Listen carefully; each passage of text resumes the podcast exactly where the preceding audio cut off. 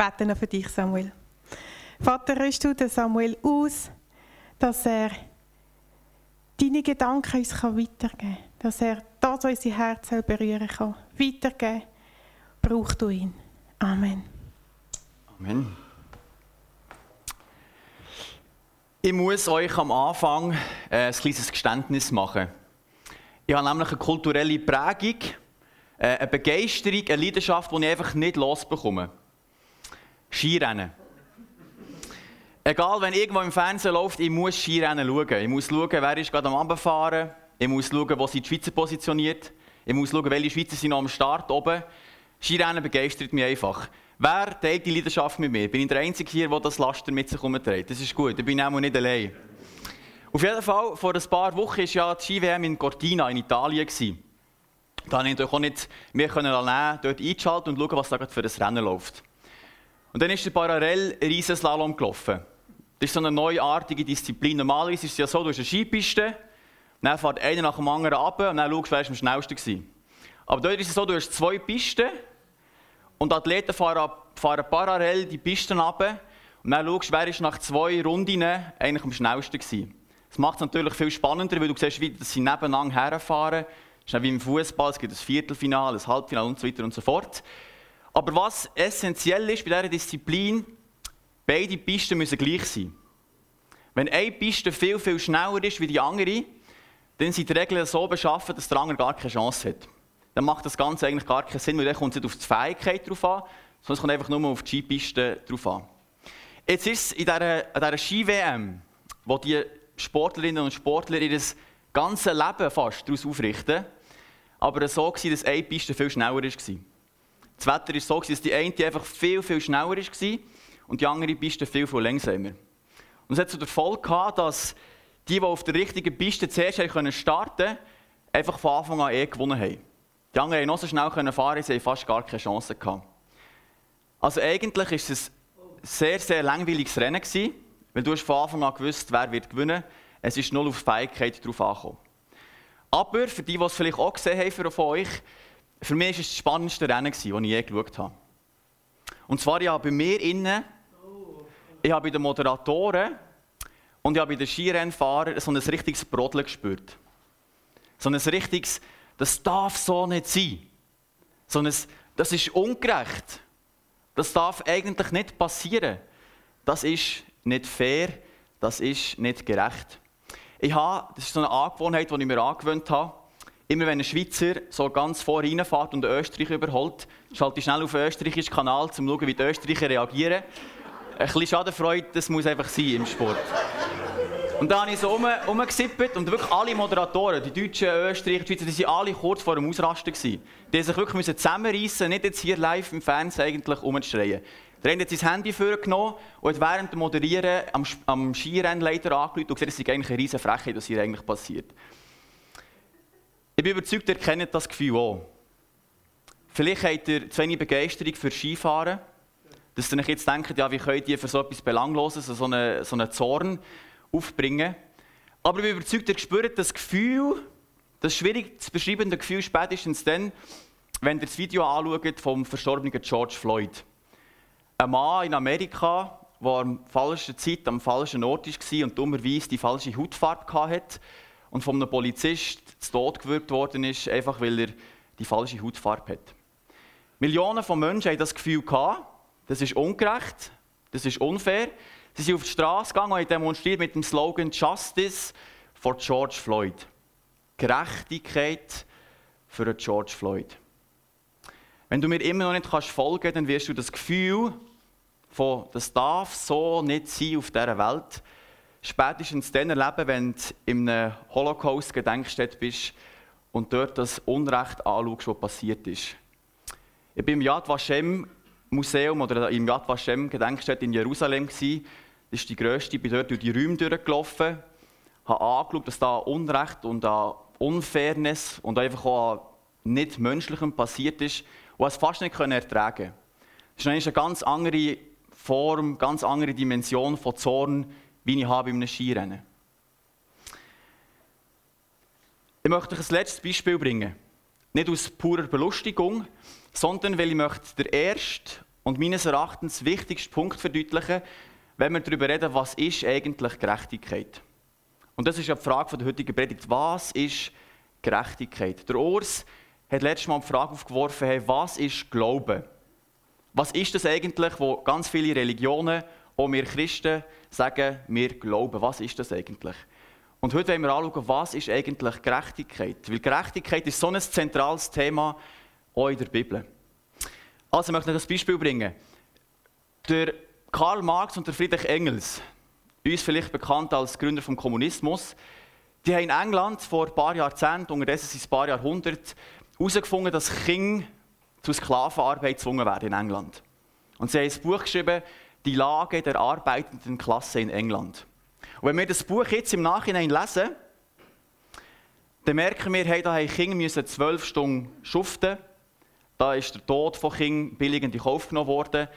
Da haben Kinder müssen Arbeit übernehmen, die für erwachsene Männer bestimmt waren und sie gleich kurz vor dem Verhungern waren. Und jetzt kommt der spannende Punkt. Ich glaube, niemand von euch oder von uns würde sagen, ja, du die Engländer, andere Sitten, andere Länder, die haben einfach andere gesellschaftliche Verträge gehabt. Die haben halt ihr Zusammenleben anders gestaltet. Da können jetzt mehr im Nachhinein nichts mehr sagen. Nein, ich habe das Gefühl, wir würden alle sagen, das ist nicht gerecht gewesen. Wir würden Sätze sagen, wie das ist nicht gerecht war, weil diesen Kindern ist die Würde das Recht auf eine Kindheit und auf eine Jugend verwehrt geblieben. Das ist nicht gerecht gewesen, weil die, in dieser Gesellschaft haben nicht alle Menschen den gleichen Wert gehabt, die gleiche Würde. Aber spannend ist, spürt ihr, was es für eine Aussage ist, wenn ich sage, das ist nicht gerecht, weil da ist die Würde vom Menschen nicht beachtet worden. Oder wenn ich sage, es ist nicht gerecht, weil da sind die Menschen nicht gleich behandelt worden. Es ist eigentlich im Kern eine Glaubensaussage.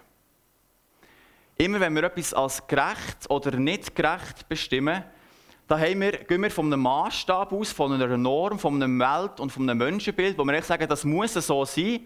Der Mensch muss gleich sein, der Mensch muss eine Würde haben. Und anhand von dieser Norm, von dem Glauben, den wir annehmen, schauen wir nachher unsere Welt anschauen und sagen, das ist gerecht oder nicht gerecht. Also eigentlich immer, wenn du sagst, das ist gut und das ist nicht gut, das soll so sein, das soll so nicht sein, beziehst du dich auf etwas, wo du daran glaubst. Weil du kannst wissenschaftlich nicht beweisen, dass alle Menschen die gleiche Würde haben. Du kannst wissenschaftlich nicht beweisen, dass jede Menschen, alle Menschen gleich behandelt werden Oder andere Sachen. Nein, du gehst davon aus, dass es so ist und anhand von diesem Glauben tust du nachher die Welt beurteilen. Ein bekannter Theologe, kannst du mir eins weiterschalten, hat es mal für Theologen ein bisschen kompliziert, aber gleich hervorragend ausgedrückt. Er hat gesagt, wer das Wort Gerechtigkeit in den Mund nimmt und wer es ernst damit meint, der hat schon, indem er dieses, diesen Gedanken denkt, an jene höchste Instanz appelliert, an das ungeschriebene Gesetz, das der Maßstab aller gerechten Gesetze, alles gerechten menschlichen Setzens und Urteilens ist. Diese Urordnung ist übermenschlicher, überirdischer, überzeitlicher Natur. Also wer von Gerechtigkeit redet, egal ob Christ oder nicht Christ, egal welche Religion, egal welcher Glaube, er geht von einem Maßstab aus. Er geht von einer Urordnung aus.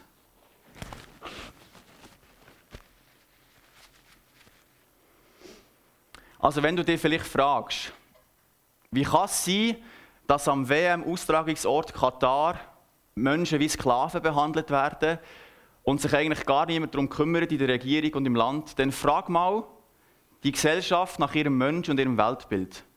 Dann frag mal nach dem, was sie einfach als allgemeingültig für alle Menschen als wahr erachten. Wenn du fragst, wie in Indien ein Kastensystem kann herrschen kann, wo Millionen von armen Menschen, einfach weil sie in einer bestimmten Kaste gross werden, unterdrückt und in Armut gehalten werden, dann fragt die Menschen, dann fragt die Gesellschaft nach dem, was sie als so darf der Mensch sein, so muss der Mensch sein, so ist die Welt beschaffen, anschauen. Und wenn du vielleicht ein bisschen selbstkritisch fragst, wie kann es sein, dass wir in Europa mit unseren Ressourcen so umgehen, dass wir tonnenweise Essen wegschießen, wenn andere Menschen an anderen Orten verhungern, dann frag mal, was unser Menschenbild ist und unsere Vorstellung von der Welt. Also jedes Gerechtigkeitsgefühl bezieht sich auf einen Maßstab, auf eine, etwas ewig Gültiges. Im christlichen Glauben gibt es das so. Bei uns ist die Urordnung, wo wir sagen, anhand von dem beurteilen wir die Welt. Anhand von dem bestimmen wir, was einem Mensch zugehört und was nicht, der Schöpfungsbericht. Ich möchte mit euch in einen ganz zentralen Bibelvers eintauchen. Und von diesem Bibelvers aus entfaltet sich in der ganzen Bibel eigentlich das Thema Gerechtigkeit. 1. Mose, Vers 1, 27. Dort heißt es, und Gott schuf den Menschen in seinem Bild. Im Bilde Gottes schuf er ihn. Als Mann und Frau schuf er sie. In diesem kleinen Satz entfaltet sich so unglaublich viel. In diesem kleinen Satz wird deutlich, was Christen für eine Welt und für ein Menschenbild haben. Und Gott schuf. Mit diesen drei kleinen Wörtern ist ausgedrückt, wir glauben an einen Schöpfer. Wir glauben an einen Vater im Himmel, der uns Menschen geschaffen hat. Wir glauben daran, dass jeder Mensch ein Geschöpf ist von diesem Schöpfer. Aber wir sagen eben auch, hey, über uns, da gibt es einen Maßstab, da gibt es einen Schöpfer. Ich bin Geschöpf, ober mir ist ein Schöpfer und der darf bestimmen, was gerecht und was nicht gerecht ist. Warum hey, hat die bekennende Kirche in Deutschland im, im Zweiten Weltkrieg nicht einfach können sagen, ja, jetzt ist halt bei uns in Deutschland so, dass Juden als nicht lebenswürdige Geschöpfe abgestempelt sind, passen wir uns halt an. Jetzt ist unsere Kultur, unsere Gesellschaft anders, also tun wir doch uns einfach anpassen. Nein, sie haben es nicht können, weil sie gesagt haben, es gibt über uns einen Maßstab, einen Gott, der wichtiger ist als das, was gerade die Kultur als richtig und falsch dekliniert. Warum haben die ersten Christen in Rom nicht einfach abhauen aus der Stadt, wo eine Pest ausgebrochen ist und die meisten Familien ihre Armen, ihre Kinder und ihre älteren Leute haben zurückgelassen? Warum haben Christen nicht können sagen, ja, hauen wir einfach auch ab, sondern sie blieben und haben sich um die Armen gekümmert weil sie gewusst haben, es gibt ober uns einen, der sagt, das sollt ihr nicht machen. Und Gott schuf. Und Gott schuf den Menschen im Bilde Gottes, schuf er ihn. Im Bilde Gottes schuf er ihn. Mit diesem Satz ist ausgedrückt, hey, wir Menschen, wir sind Ebenbilder Gottes. Wir haben eine Würde, jeder Mensch, Schlicht und einfach aus dem Grund, weil wir von Gott geschaffen sind. Weil Gott uns hat wollen, weil Gott uns hat ähm, geschaffen, weil er sich etwas überlegt hat, was er uns geschaffen hat. Jetzt gibt es so ein ganz polemisches Thema unter uns Christen. Man könnte ja fragen, warum können Christen nicht einfach in der ganzen Abtreibungsfrage ein bisschen, ein bisschen weniger der Gesellschaft so ein bisschen Warum, warum sind wir so überzeugt, auch wenn es marketingmässig eigentlich eine riesige Katastrophe ist für uns, dass wir sagen, nein, hey, der Mensch hat ein Recht auf Leben, ganz egal, ob er schon auf dieser Welt ist oder ob er noch im Bauch ist. Wir können es nicht, wir können nicht auf, bei dieser Frage wegrücken, weil wir sagen, nein, jeder Mensch ist ein Geschöpf von Gott. Jeder Mensch hat eine unantastbare Würde, weil er ein Kind von Gott ist. Also, die Bibel macht deutlich mit dem ersten Satz, hey, wir Menschen, wir haben den gleichen Wert. Vor Gott sind wir gleich. Aber der Satz geht weiter und Gott schuf den Menschen im Bilde Gottes und er schuf sie als Mann und Frau. Hier möchte ich jetzt kein grosses Fass aufmachen, äh, weil das Thema ist in unserer Gesellschaft sehr polemisch.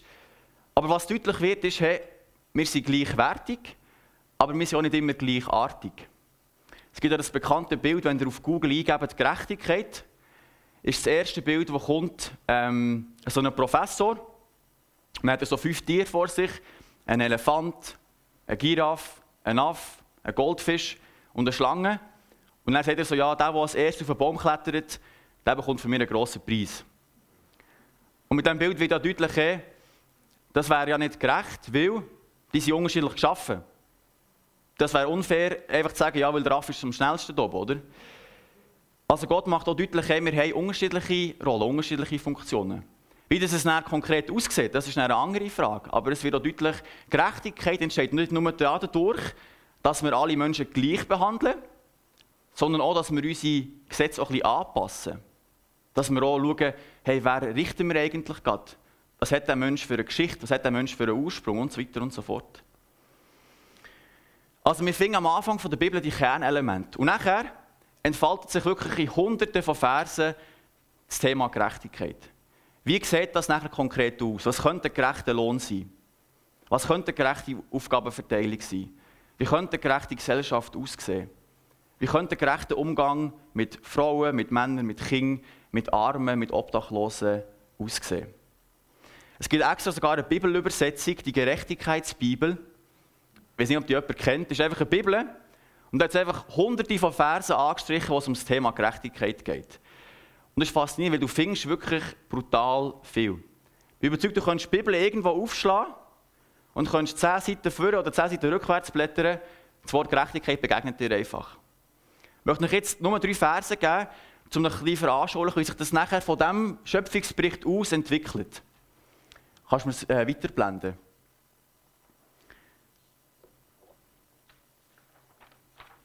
Dort heißt zum Beispiel im Jesaja 58, Nein, ein Fasten, das mir gefällt, sieht anders aus. Löst die Fesseln der Menschen, die ihr zu Unrecht gefangen haltet. Befreit sie vom drückenden Joch der Sklaverei und gebt ihnen ihre Freiheit wieder. Schafft jede Art von Unterdrückung ab. Gebt den Hungrigen zu essen, nehmt Obdachlose bei euch auf und wenn ihr einem begegnet, der in Lumpen herumläuft, gebt ihm Kleider. Helft, wo ihr könnt und verschließt eure Augen nicht vor den Nöten eurer Mitmenschen. Da wird deutlich, oder da, da zeigt sich, hey, wir haben einen Maßstab über uns, den Gott, und der sagt, ihr sollt Menschen gerecht behandeln. Ihr sollt rausgehen und dafür schauen, dass es nicht eine Ungerechtigkeit gibt. In Sacharja 7, Vers 9 heißt es, durch die Propheten schärfte ich ihnen ein. Übrigens, wenn ihr Propheten leset, und wir sind ja gerade im Buch Habakkuk eigentlich, dort ist es voll, da geht es immer um das Thema. Das Volk Israel ist ungerecht, Gott kommt und sagt, hey, wie könnt ihr nur, wie könnt ihr nur das, wie könnt ihr nur jenes? Und er sagt ihnen immer wieder, fällt gerechte Urteile, geht liebevoll und barmherzig miteinander um. Die Witwen und Waisen, die Armen und die Migranten sollt ihr nicht unterdrücken. Oder auch ganz am Anfang im dritten Buch Mose, der Fremde, der sich bei euch aufhält, soll euch wie ein Einheimischer gelten und du sollst ihn lieben wie dich selbst, denn ihr selbst seid Fremde in Ägypten gewesen. Ich bin der Herr, euer Gott. Keine Angst, die Verse müssen nicht auswendig lernen. Aber ich hoffe, es zeigt euch, wie viel in solchen Aussagen drin steckt, davon, wie wir uns Menschen und wie wir die Welt anschauen. Wie das die Aussage im Schöpfungsbericht in diesen Sachen, in diesen Aussagen, in diesen Aufforderungen drin stecken. Und wir spüren auch, wenn wir so Verse lesen, hey, die Bibel, die fordert uns auf, gerecht zu sein. Die fordert uns auf, auf dieser Welt für Gerechtigkeit zu sorgen. Aber jetzt muss ich leider auch ein bisschen unangenehm werden. Weil die Bibel ist auch brutal ehrlich mit uns. Die Bibel macht deutlich, geht raus in die Welt und seid Teil der Lösung.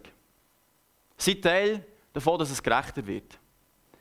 Aber sie sagt eben auch, schaut ihr Menschen, die sind eben auch Teil des Problems.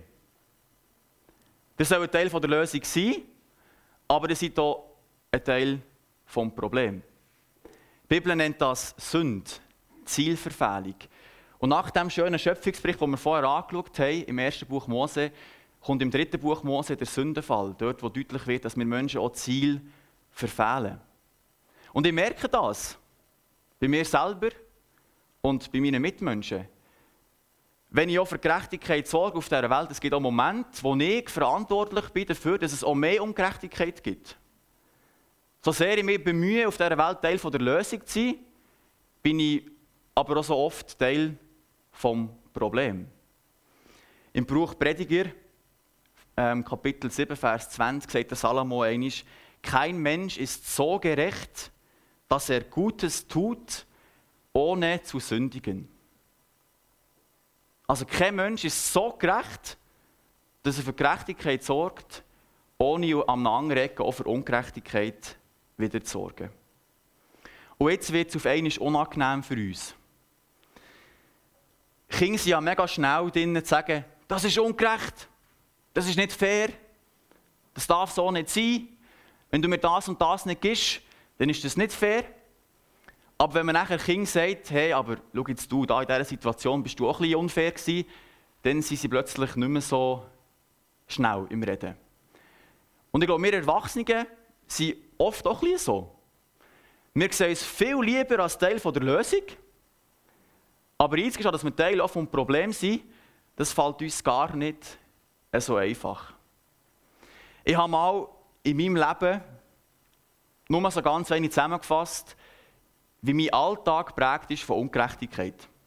Dann könnt ihr das für euch ein Leben wahrscheinlich auf ganz andere Art und Weise Ja, mir gesagt, Sammy, du wachst eigentlich am Morgen früh in einem Ikea-Bett auf.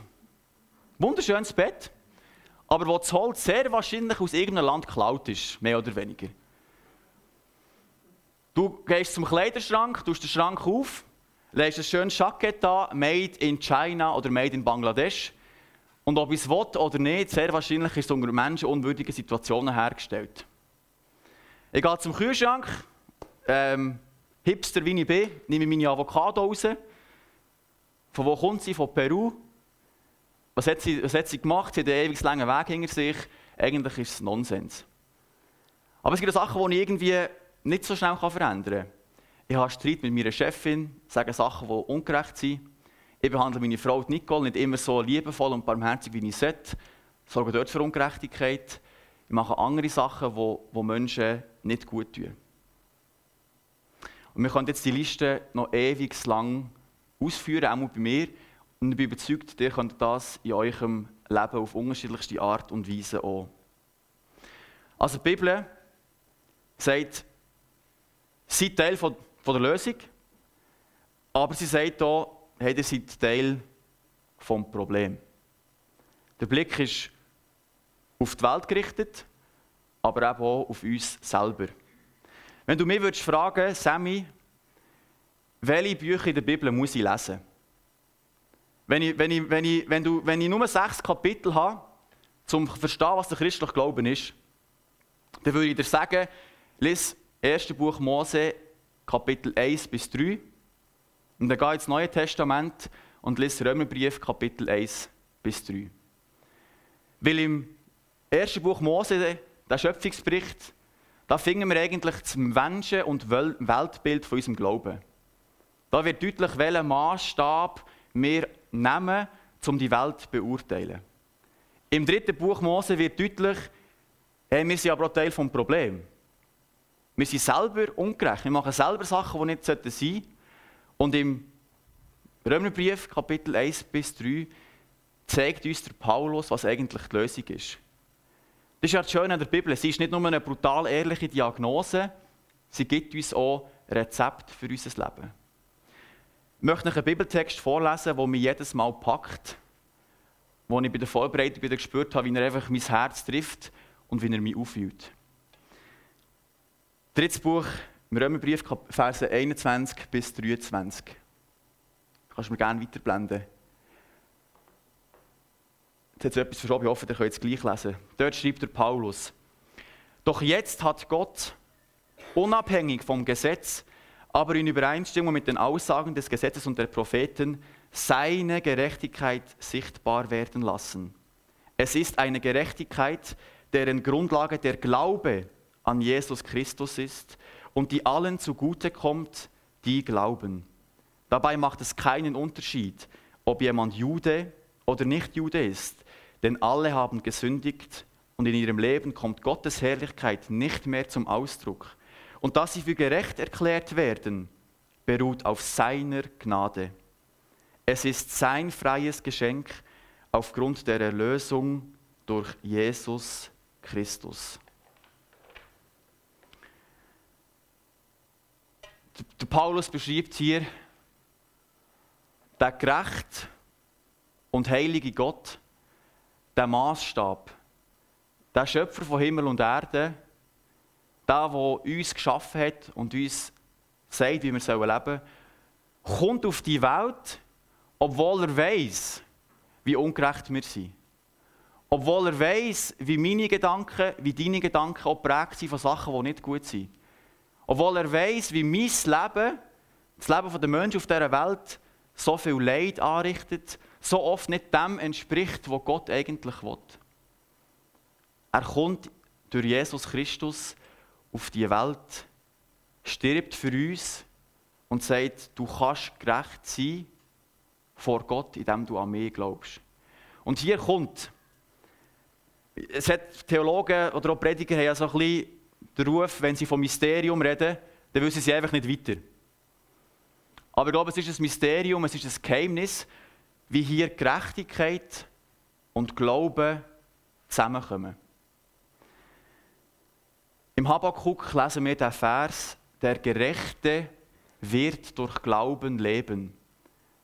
Der Vers, der im Römerbrief vorkommt, der Gerechte wird durch Glauben leben.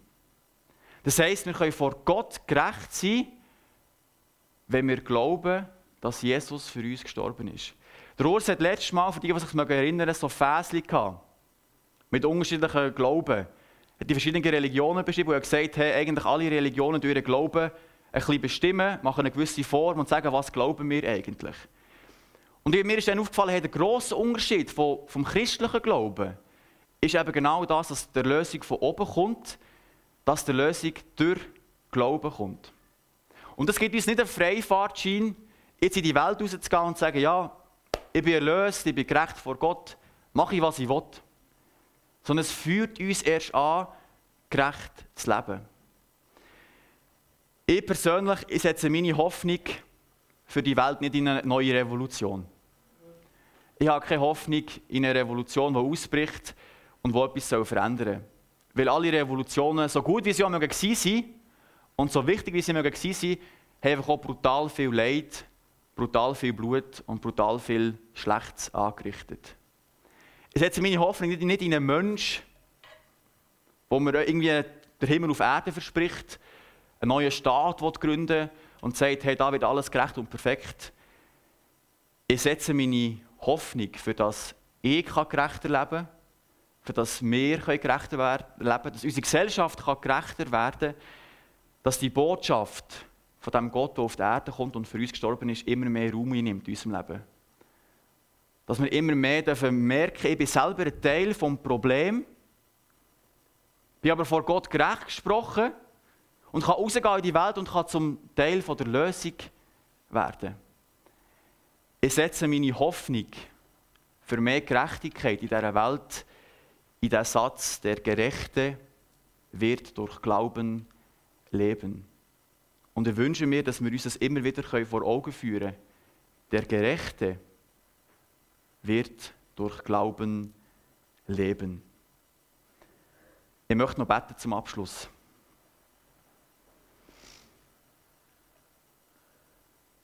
Vater im Himmel, du Schöpfer von uns, du Schöpfer von all dem, was wir sehen und anlängen auf dieser Welt. Ich weiß nicht warum, ich weiß nicht, was dich bewegt hat, aber du bist auf die Welt gekommen. Dir ist nicht egal wie es uns geht, dir ist nicht egal was da alles ungerecht läuft. Du bist gekommen, bist für uns gestorben, damit wir können gerecht sein vor dir. Vater, ich danke dir, hast du den Weg auf dich genommen. Ich danke dir, können wir vor dir kommen, als deine Kinder, als Erlöste, als gerecht Gesprochene von dir.